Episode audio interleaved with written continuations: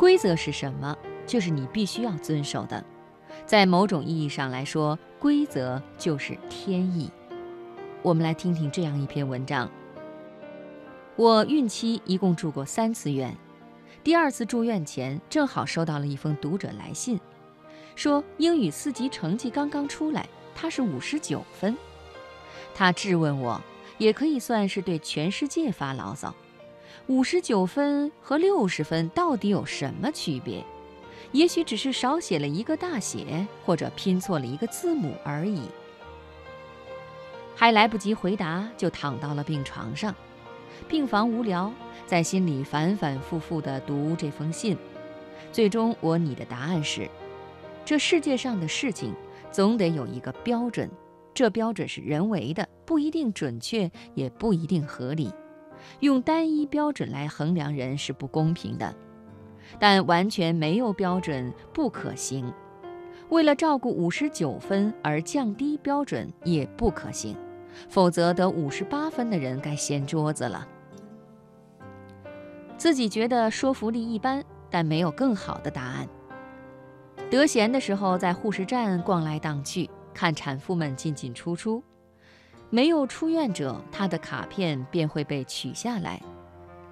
有一天，我看到一张卡片上写着“孕二十七周，早产，死产”，最下端是“已出院”三个字。我愣了一会儿，才反应过来，他的孩子没有诞生在世间。我想大声疾呼：“不是七个月大的孩子就能保住吗？”心底一个小声音提醒我：“可是二十七周还没到七个月呀。”二十七周与二十八周有什么区别？就像那个女生的信：“五十九分与六十分有什么区别？”我听见了答案：生死之隔。八点与八点过一分有什么区别？区别就是，要么你站在车厢门口，一边喘粗气，一边庆幸，幸福感爆棚；要么你在月台上狂奔，眼冒金星，眼睁睁听他叮叮几声，看他绝尘而去，你是欲哭无泪。这一秒与下一秒有什么区别？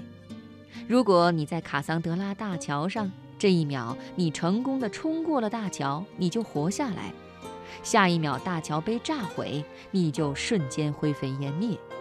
你要去向谁抱怨不公平，跟谁诉说没区别呢？我的回信是这样的：既然是标准，遵守它；规则就是天意，就是不可碰触的线，尽量让自己远离它。好司机从不压线，竭尽全力让自己靠近上限，像孕妇足月分娩，像高考状元从容在清华北大间任意挑选。而如果你落到底线外，你应该庆幸这只是一次四级考试，给了你很多次重来的机会。在大多数情况下，你连一次越线的机会都没有。